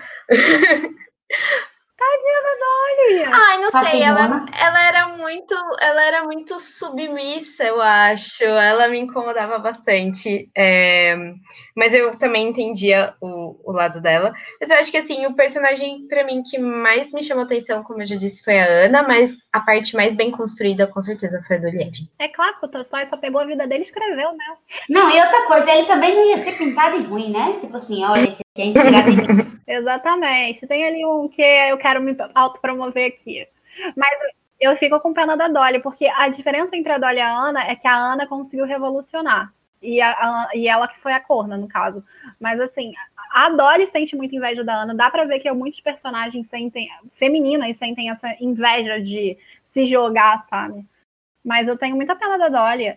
Eu acho que, eu acho que a Kitty ela não tinha inveja da Ana, não. Ela tinha admiração. Inveja ou não? Eu acho que ela tinha pena. No final, ela ficou com pena. Podia ter admiração pela mulher bonita que ela era, mas ela tinha pena porque ela viu que ela pegou a beleza dela todo em buraco. Não, mas, mas é isso. No início é uma admiração divina e no final ela, se, ela recai em pena. Tem uma estrutura do herói que ela é usada na Ilíada do Homero, que é a seguinte: você tem na construção o início o Heitor como um personagem meio meh, e o Aquiles personagem de alta escala.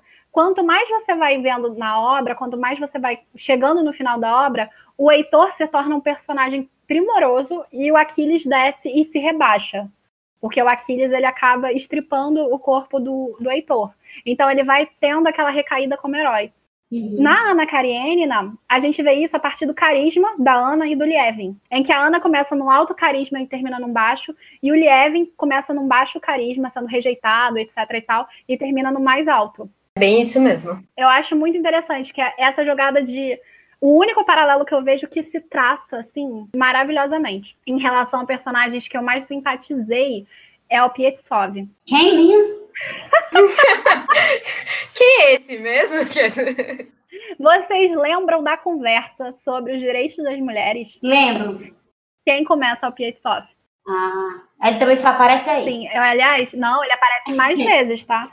É o amigo do Vronsky, né? É amigo, não, ele é amigo do Blonsky. Do Vronsky, não. Do Vronsky, é. E quem era o amigo do Vronsky? Tem vários amigos do Vronsky. Você tem que decidir um. Mas o que morava com o Vronsky? Ih, não lembro o nome dele, não, porque ele era mó inútil. Era, pra mim o Pietzel foi tipo isso também, só que ele só teve essa participação. Não, tadinho. É. Tudo da mesma laia. Ele é, o, ele é o terciário, né? Porque secundário é a dó. Não, o amigo? O Pietzel Aqui, ó, deixa eu pegar a passagem para vocês. Era uma passagem que eu... Não, eu lembro da conversa, eu concordo com ele. Assim, que é ele que começa. Também só se destacou aí. Não, mas ele tem destaque também na parte do, do da política, que provavelmente quase ninguém lembra, porque passou meio de olho, sabe? Ah, eu acho que é porque ele só fala nas partes-chave. É. Exceto a da mulher, da mulher eu achei Pois massa. é, eu gosto dessa parte porque depois, logo em seguida, você tem um contraponto literal entre a traição da Dolly, que a Dolly teve que acatar, cega e rebaixar, e o Alexandrovich, que não, por causa das posições do, da mulher e do homem na sociedade. Isso é fantástica, assim. Enfim, continuando, cada um falou os personagens que simpatizaram, etc. A obra foi muito aclamada por ser bem construída. E falar sobre os padrões sociais da época em questão. Assim, o que, que vocês acharam das relações histórico-sociais da Rússia no período de Ana Karenina? Eu acho que graças a Deus que o mundo evoluiu. Concordo. Sim, com certeza. Porque a gente vai ver vários padrões super escrotos, super hipócritas, e a maioria das atitudes dos personagens eles acabam recaindo nesses valores e nessas relações que são construídas na Rússia desse período. E que, assim, são muito imbecis. São muito imbecis. É claro que tem evolução E- da nossa cabeça, né? Mas fala, Jaque. E a Ju? Eu quero saber a Ju. É, na verdade, não só na Rússia, né, gente? Eu acho que aquele era um padrão social da Europa no geral naquela época, né? Mas a Rússia estava mais atrasada por causa da questão do- da ori- orientalização e tentar manter os padrões. Eu acho que é eslavismo o nome, Sim. se eu não me engano. Mas, assim, a França já estava tendo avanços, a Inglaterra, etc. Sim, porque já é o final do, do século XIX, né? Uhum, sim. Mais para frente, então, a gente fala das críticas sociais. Mas eu acho que, nessa obra no geral, eu acho essa parte muito importante, porque é o seguinte: as relações histórico-sociais da Rússia são o cerne da crítica do Tolstói. Tem atitude errada de todos os personagens, inclusive do Lievin, por exemplo, não vamos dar escola para os mujiques por aqui, eles não precisam. Isso é uma coisa que, uhum. que até o Sergei fala: ah, mas foi benéfico para você, por que, que você acha que não vai ser benéfico para os outros? Deixa de ser retardado, mano.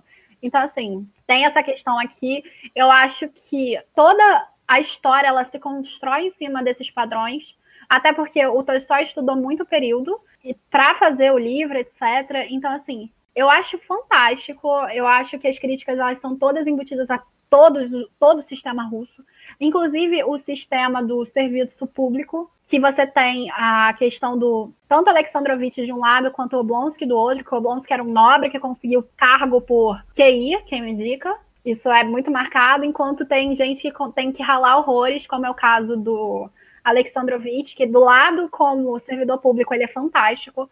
Ele te, a parte de que ele foi procurar saber sobre os mujiques, eu assim, quase beijei o homem, eu achei maravilhosa. Tem seus erros, mas tem as suas vantagens cada personagem, isso que eu acho bacana. E aqui você tem esse confronto falando sobre o estado dos mujiques, falando sobre a guerra, falando sobre tanta coisa bacana, que eu acho fantástico. Eu acho essa parte cerne da obra é o que me fez me apaixonar por ela. Não foi a Capitu Ana Karenina, que na verdade Ana Karenina é confirmado, Capitu aí a gente não sabe. Bom, como eu estava falando, essa parte é super importante porque marca. É o que, que vocês acham da estrutura do romance e da escrita do Tolstói? Ah, eu achei um pouco arrastada em alguns momentos, mas o que mais me chamou atenção e o que eu mais gostei foi o psicológico dos personagens. É uma das coisas que eu mais presto atenção, assim, na leitura das obras. E eu achei que o Tolstói fez isso de forma impecável. Eu acho que ele escreve de forma fluida, mas como ele bota muita questão, como soou para mim, pode soar cansativo para outras pessoas também, e pode ser o ponto alto para outras como você. Então eu acho que ele escreve muito bem, mas eu gostaria mais se fosse um, um livro mais voltado para os personagens do que o tanto que teve para o exterior. Tá entendendo? Do, que estava acontecendo na Rússia. O que acontece também muito nos Miseráveis, que nos Miseráveis também tem muito isso, de mostrar o que estava acontecendo na França. Eu acho isso um cansativo, apesar de ser uma obra que eu gosto muito. Miseráveis. Ana Karenina, não, não gostei não. Mas é isso. Nossa, Os Miseráveis é meu livro favorito da vida. É muito bom. Só que tu concorda que ele exagera, tipo, 100 páginas para descrever um, um convento?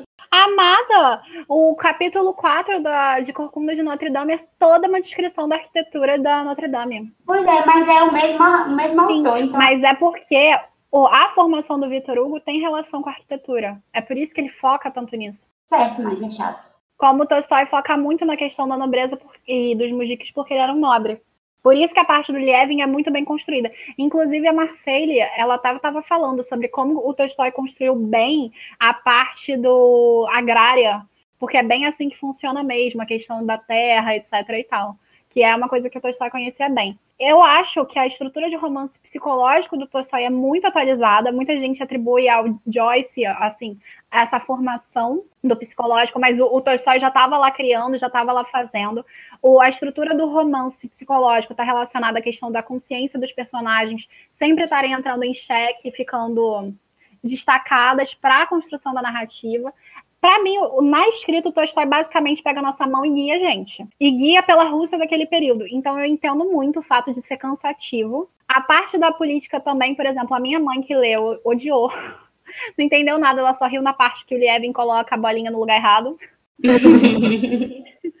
Mas assim, são situações que ele estava marcando um período histórico e como um livro, um livro que na verdade era um periódico, que estava sendo passado naquele, naquele tempo, o Tolstói ele estava faz, fazendo críticas àquela sociedade vigente que eram próprias e necessárias para aquele período. Hoje é bom para a gente entender o período histórico, estudar o período histórico a partir do Tolstói, sabendo da, do, das opiniões dele, mas dá para ver todo esse panorama social e eu acho super interessante. E a estrutura cíclica com paralelos constantes é uma coisa que me chama muita atenção por mais que na época tenha sido criticado como não fazia sentido, não faz muito sentido essa estrutura. E outra coisa que eu acho super legal é que o Tolstói faz uma literatura de acusação, ou seja, ele está acusando problemas dentro da sociedade a todo momento, e isso é perfeito. Sim, para mim é sensacional. Enfim, aí então a gente já falou das críticas sociais antes, a gente já deu essa pincelada. Eu quero saber quais foram as críticas que vocês perceberam e quais delas vocês acharam mais interessantes e por qual razão. Então, na minha concepção, começando, já que as meninas estão começando sempre, eu quero começar com uma citação que é da conversa do Pietsov, que a Jaque tinha me inibido, mas agora eu acho que ela entra bastante. Que é a seguinte: e a conversa prontamente saltou para o novo tema da educação das mulheres. Alexei Alexandrovich manifestou a ideia de que a educação das mulheres geralmente se confunde com a questão da emancipação das mulheres, e só por isso pode ser considerada nociva. Eu, ao contrário, creio que as duas questões estão indissoluvelmente ligadas, retrucou Pietsov. É um círculo vicioso. A mulher está privada de direitos por falta de instrução, e a falta de instrução decorre da ausência de direitos. É preciso não esquecer que a escravização das mulheres é tão grande, tão antiga, que nós, muitas vezes, não queremos compreender o abismo que nos separa delas, disse. Essa cena aqui, assim, para mim é perfeita. E é por isso que o Pietsov, entre outras cenas que abordam política que ele aparece, elas marcam muito para mim. Uma coisa que eu acho interessante em relação a Ana é que os dois Alexei, por mais diferentes que sejam, um é emotivo, militar, o outro é calculista e servidor público, aqui a gente encontra os dois personagens muito similares quanto à questão dos direitos da mulher. Que a mulher ela não serve para mais nada, etc e tal. E é interessante ver esse ponto de vista aqui sendo trabalhado no Tolstói, porque era uma crítica do período. O Dumas Filho, ele escreveu um ensaio sobre o homem-mulher muito bom, que inclusive é citado nessa, nessa, na introdução do Rubens Figueiredo, da tradução da Companhia das Letras. E nesse ensaio vai sendo debatido esse tema. E esse ensaio ele acaba se tornando muito famoso no período e muito criticado e barra elogiado. E traz um debate enorme sobre a questão dos direitos da mulher. E aqui a gente vai reencontrar isso sendo debatido no Tolstói. Tanto quanto a questão dos mujiques e da escravidão, que é outro tema super interessante, porque a escravidão como aconteceu no Brasil e como acho que aconteceu em todos os lugares, ela só foi abdicada pela uma necessidade da própria realeza, do próprio poder. Por quê? Eles estavam em guerra na, no período napoleônico, etc. e tal, eles tiveram guerra, eles tiveram que. A maioria dos soldados eram camponeses. Você dá instrução armamentista para os soldados. Você faz com que eles saibam se defender. Quando você libera esses soldados depois do, do período de serviço militar, eles vão se revoltar contra você. Então era mais fácil dar essa liberdade para os mujiques. E acaba que aqui você vai ter essas duas críticas que, pelo menos para mim, elas são mais interessantes e mais fundamentais. Claro que tem outras que são muito marcadas, como a questão do servidor público, de como o sistema no servidor público era uma bosta, continua sendo. A gente tem a crítica de isotopia ali ao, ser, ao servidor público, né, da, do bicho preguiça. Então, assim, para mim, as duas críticas que mais me marcaram, a crítica em relação à mulher, porque gosto de literatura feminista, e a questão da escravidão e de como, depois desse período de liberdade escravocrata, as pessoas ainda estavam questionando, e como Lievin vai à frente do tempo, cedendo o seu espaço para essa conversa, esse diálogo com os mujiques. Eu acho, sim, sensacional. Eu acho que a questão da mulher também foi o que mais me chamou a atenção e essa parte da escravidão ter sido abolida de forma muito relativa, né? O Tolstói apresenta bastante isso. Então, não sei se vocês sabem, mas o Machado de Assis era contra a libertação dos escravos. Porque ele dizia que não adiantava você libertar os escravos se você não dava educação para eles. Era tipo, dar o peixe e não ensinar a pescar. É porque não, não, era, ele não era escravo, era. era... Eu acho. Se fosse ele levando chibata, ele era a favor. Mas, enfim, que não é uma crítica, na verdade, é mais uma questão filosófica. Uhum. Foi a questão do Lievin no tratamento da morte. Eu achei muito interessante. Eu acho muito interessante como o Tolstói fala da morte. E eu acho muito interessante obras que falam de morte, porque são um pouco mórbido, mas eu gosto, porque para mim a morte é assustadora. Então, Você é gótica trevosa. Não, é, não é porque eu gosto de morrer, eu acho que da morte, é porque é uma coisa muito muito obscura. Sim. A gente tem muito medo dela, não sabe como vai ser, como lidar com a morte. Eu acho muito interessante livros assim. Inclusive, quero, quero indicar um livro do Stephen King, para variar, que trata sobre morte, que eu acho incrível, que é o cemitério. Amo, amo. Porque ele trata essa questão do apego, de quando a pessoa se vai, e de como é difícil lidar com isso. Eu acho esse livro assim incrível, espetacular. Mas eu acho que muito da questão da morte é que a gente teme o desconhecido. Isso. É o preconceito pelo desconhecido. Sim. E também a morte é um medo maior para quem fica do que para quem vai. Exatamente, porque você tá acostumada a ter aquela pessoa ali e tipo, você se pega numa situação que você faz e agora eu não tá mais. O que, que eu faço? Sim. Como é que vai ser a minha vida a partir de agora? Além de- ter a parte emocional, de você ter o apego às pessoas, ela mexe em toda a sua estrutura. Por exemplo, quando morre um colega seu, você fica triste, chora e tal, mas sua vida continua. Mas quando é alguém próximo, desestrutura totalmente o seu estilo de vida. Concordo. Em relação à crítica que a gente falou, tanto eu quanto a Ju, sobre a visão do Tolstói de mundo e a questão dos mujiques, o que, é que você acha? Eu acho que vocês estão certos. Eu, eu acho que realmente, tipo, eu achei espetacular, inclusive, a ideia do, do Lievin de dizer, olha, vocês vão, vão trabalhar aqui e vão receber de acordo com a renda e tal. E ele disse, não. Porque era uma coisa que ia beneficiar eles, ia beneficiar o Lievin, mas era muito, e era muito fora do que eles conheciam.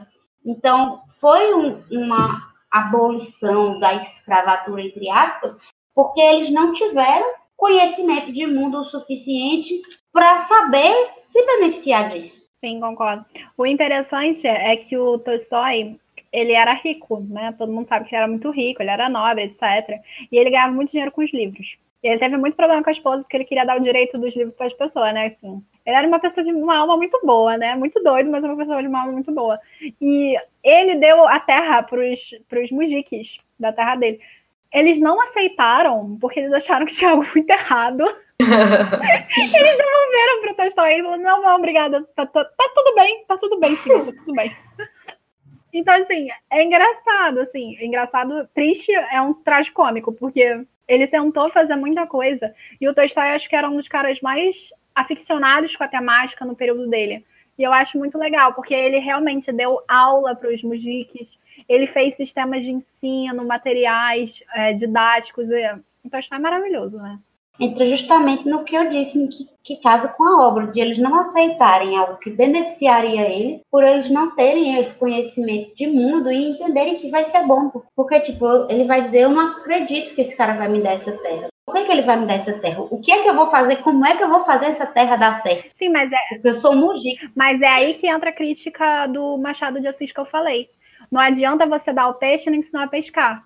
Concordo, mas aí o que que acontece? É, é- uma coisa é ser contra, outra coisa é ser a favor e ajudar. Sim. Você ser contra é egoísmo, porque a Não. escravatura vai muito além. Mas o Jaque, ele não era contra, ele não era contra libertar os escravos, ele era contra libertar os escravos da forma que foi feita. Sim, entendi. Porque tu disse que ele era contra a abolição, eu entendi que ele era contra. Não, é porque ele era contra a abolição da forma que foi feita, foi mal. E você, Ju?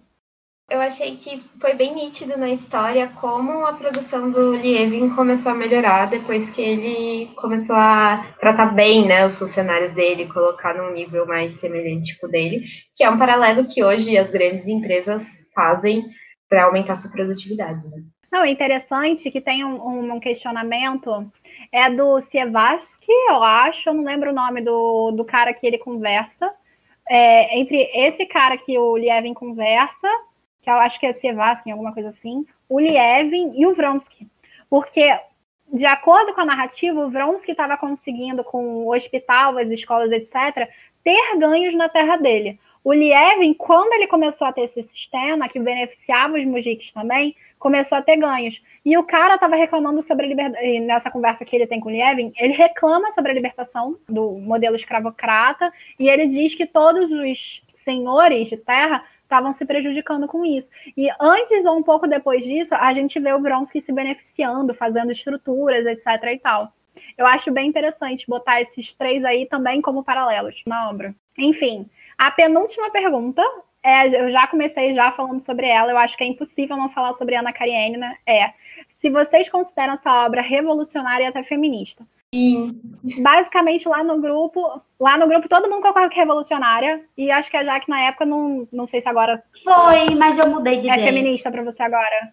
É, Por que você mudou de ideia? porque por mais que eu não, não goste da Ana, ela trata de direitos da Ana e também de outras mulheres. Por exemplo, a Dolly, ela não podia fazer naquela situação e ela tinha que aceitar. E isso é uma crítica muito forte. É, mas você vê que ela não Não, ela não aceita, mas ela não faz nada. No final, eu acho que ela vai fazendo sim. Tanto é que ela vai conversando, etc e tal, ela vai questionando, e vendo a situação da Ana, ela vai pensando.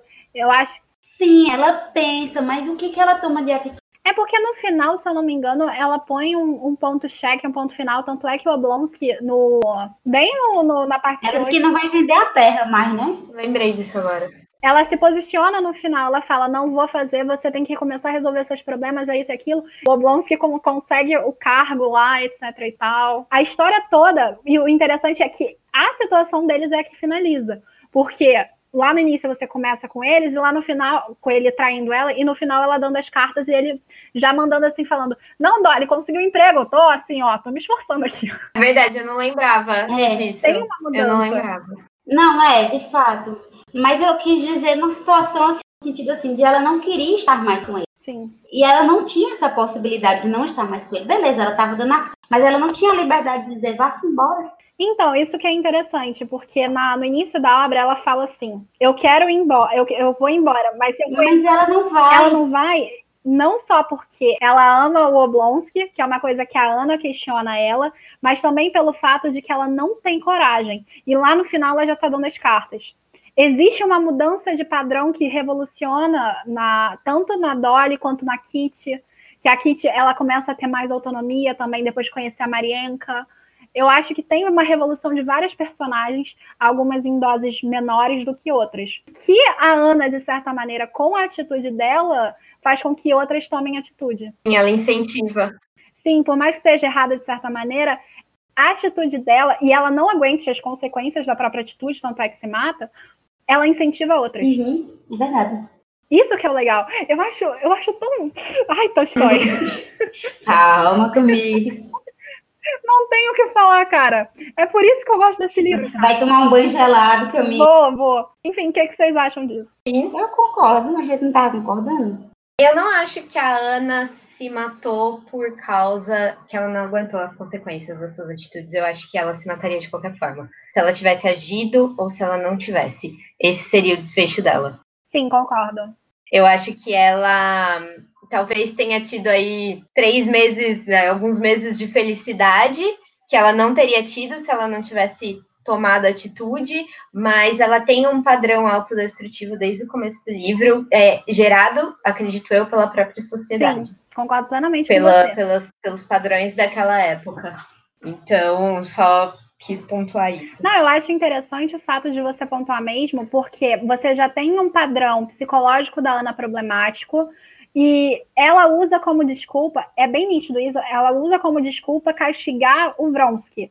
Porque, e faz paralelo e é símile a história que o Tolstói conhece quando vai pensar em Ana Karenina, que é da mulher que se joga lá no trem para castigar. Mas eu não acho que a Ana faz realmente Uhum. para castigar o Vronsky. Ela usa isso como desculpa para dar fim aos tormentos dela. Tanto é que você vai diversas vezes na obra ela falando assim: ai, como eu queria morrer, ai, como eu quero morrer, isso eu quero morrer, não sei o quê. Exatamente. Eu quero morrer no parto da filha, eu quero morrer quando eu volto para a sociedade, eu quero morrer estando casada com a Alexandrovich, eu quero morrer não sei o quê. No final, ela usa a raiva que ela tá do Vronsky como desculpa que joga ela, literalmente, que faz ela se jogar no trem. E mesmo ali, ela, no final, ela se arrepende. É, ela vê o trem e faz, ih, rapaz, me Pois é, mostra. Mas eu acho muito isso. Eu acho, por mais que pareça, eu acho que o Tolstói só quis fazer essa conexão histórica do que ele conheceu com a Ana, porque no final não me dá essa impressão de que foi por causa do Vronsky. Eu também acho que não foi. Não foi, ele. ah, Eu acho que teve, te- foi um dos motivos. Eu não acho que foi totalmente. Mas aí que tá, não foi motivo, foi desculpa. Não existe isso de desculpa quando a pessoa diz que vai se matar. O que existe são gatilhos. Ela já vinha mal, atormentada, tinha tendência autodestrutiva, tinha tendência suicida. Ela estava num casamento péssimo, com casamento entre aspas, num mancebo péssimo, não tenho nada contra mancebo, inclusive quero. Péssimo com o. Então, aquele mancebo péssimo, e o filho também, de estar longe do filho, que ela estava sofrendo por isso, inevitavelmente, foi um gatilho. Então não é uma desculpa, é um gatilho. Foi tipo assim. Então, eu acho que ela não é que ela, tipo, ela tava num casamento ruim. Então eu acho que realmente ela quis se matar e não foi, mas foi o gatilho para levar ela a fazer aquilo. Então não foi uma desculpa, foi um gatilho. Sim, eu concordo com você. A palavra gatilho é melhor que desculpa, mas eu acho que gatilho encaixa mais do que motivo.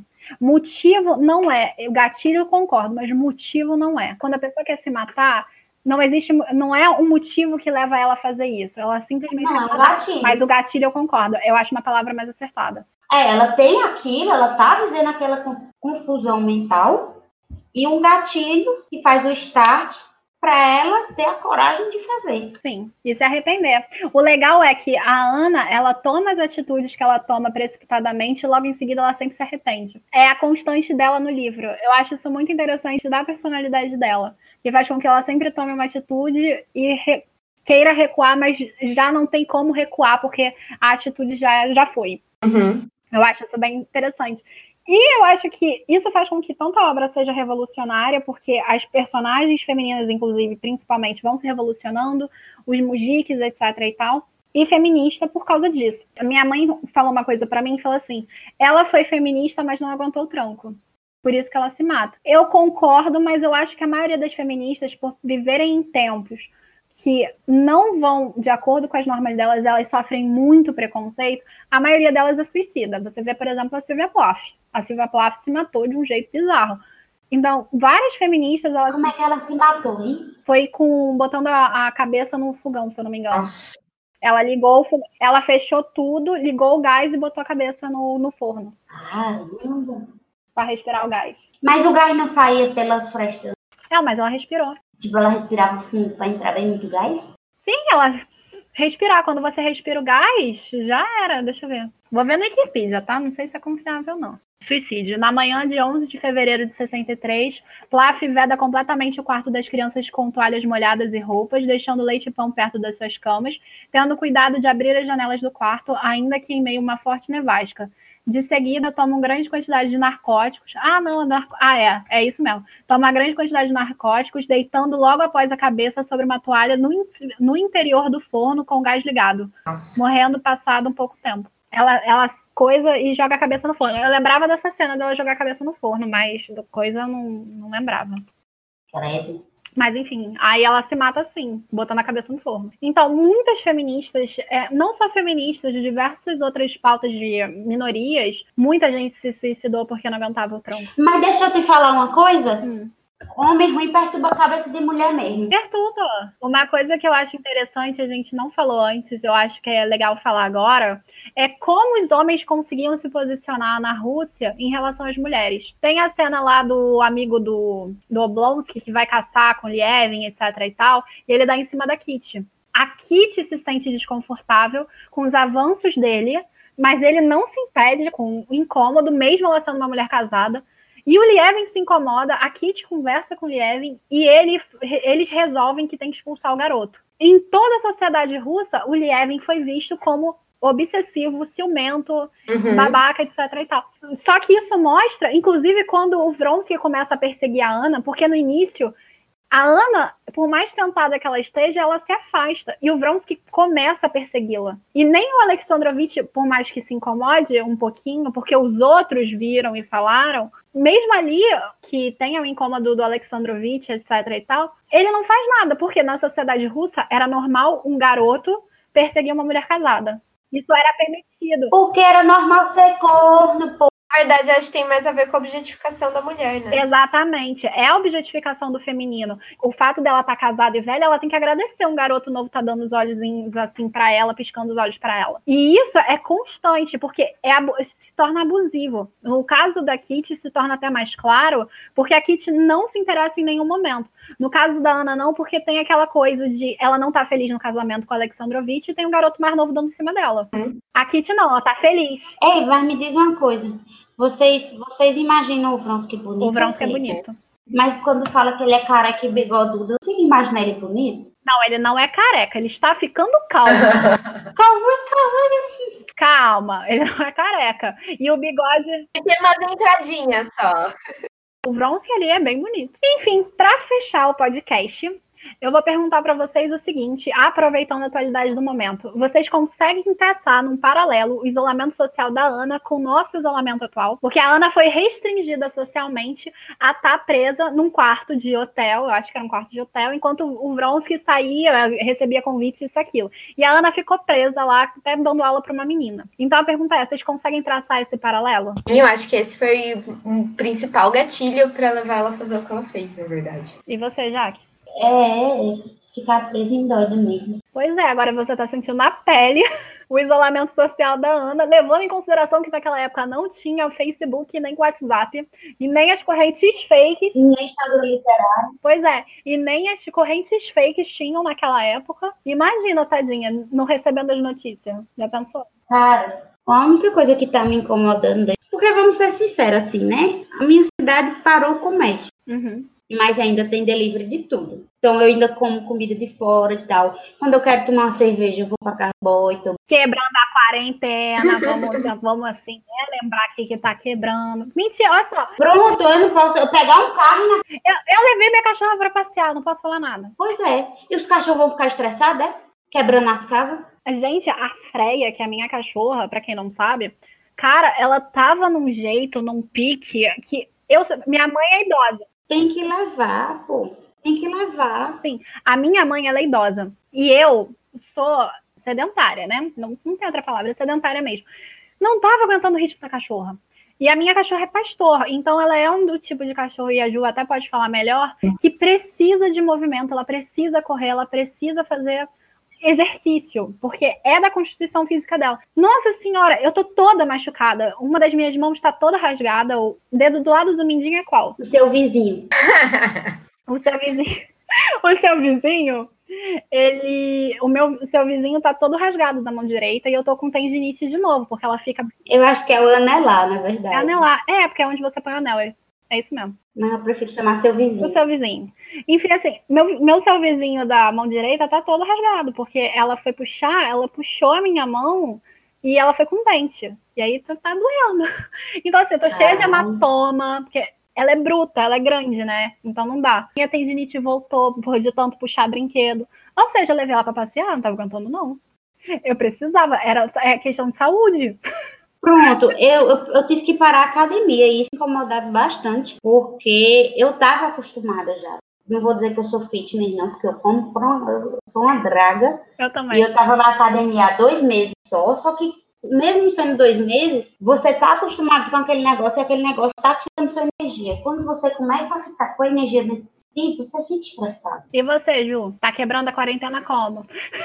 Ah, eu não tô podendo quebrar de jeito nenhum, né? Porque o meu namorado trabalha no hospital, então a gente tá só tendo contato um com o outro pra não passar pra ninguém nada. Tá certo. Mas tá difícil, gente. Tá difícil. Porque meus pais não são daqui e tudo. Então você é a melhor pessoa para dizer pra gente como é que é esse paralelo aí com a Ana. Na verdade, eu acho que nem dá para fazer um paralelo, porque, querendo ou não, a gente ainda conversa, né? A gente conversa com os nossos amigos, com nossa família, por telefone, por Skype, trabalha normalmente. Eu não consigo nem imaginar o que, que ela passava, e foi por isso que eu falei que, para mim, esse foi o, o gatilho principal. E também é um motivo que para mim, de certa forma, justifica o não querer o divórcio da parte dela também, né? Na verdade, ela queria, mas a dificuldade disso tudo.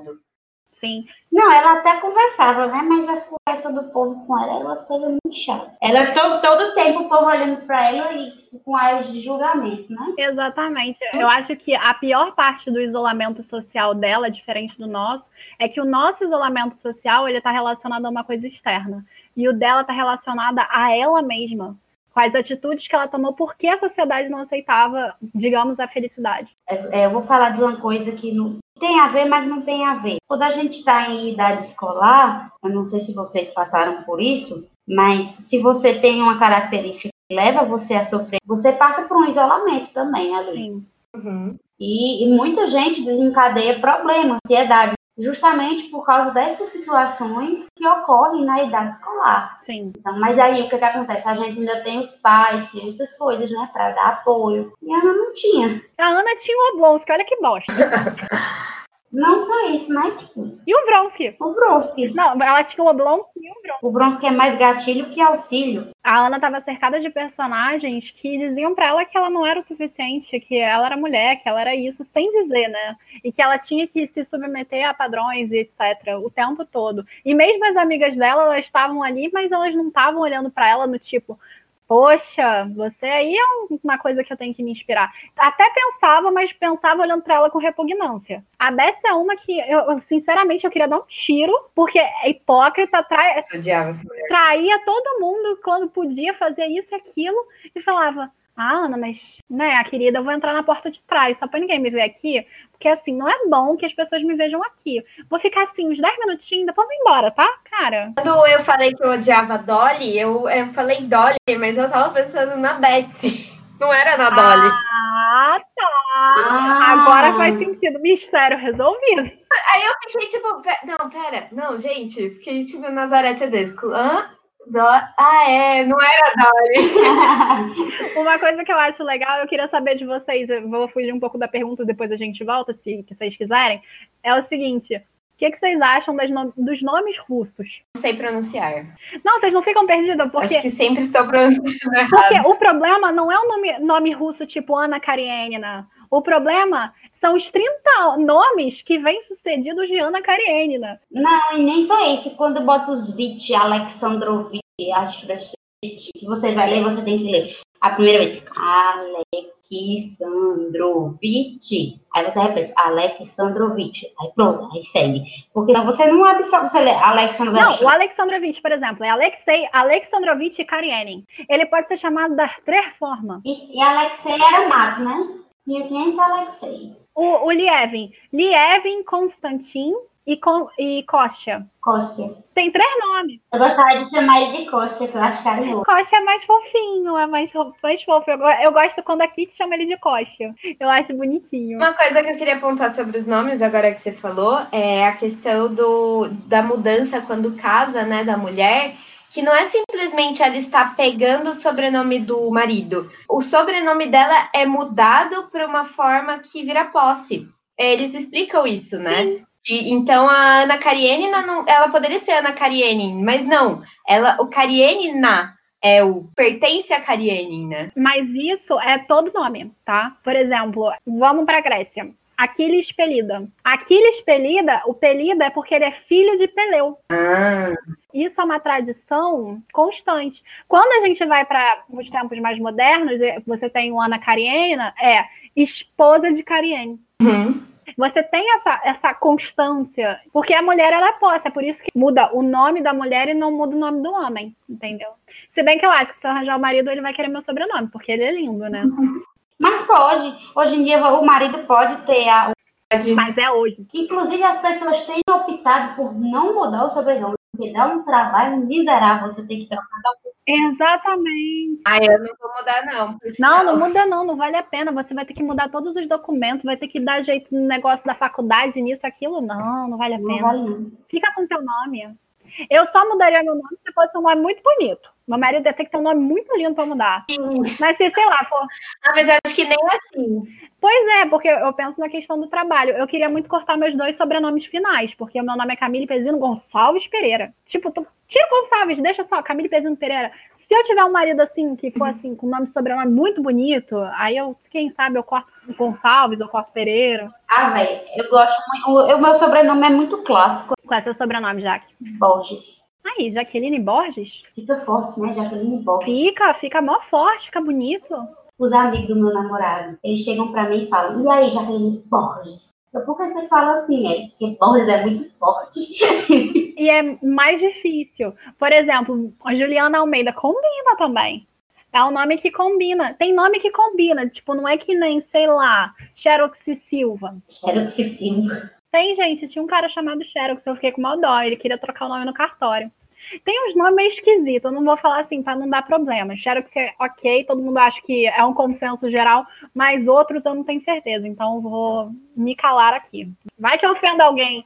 Enfim, gente, eu acho que a gente acabou por aqui. Todo mundo concorda que a gente acabou? Sim. Sim. É com grande desprazer que eu me despeço de vocês, as meninas também.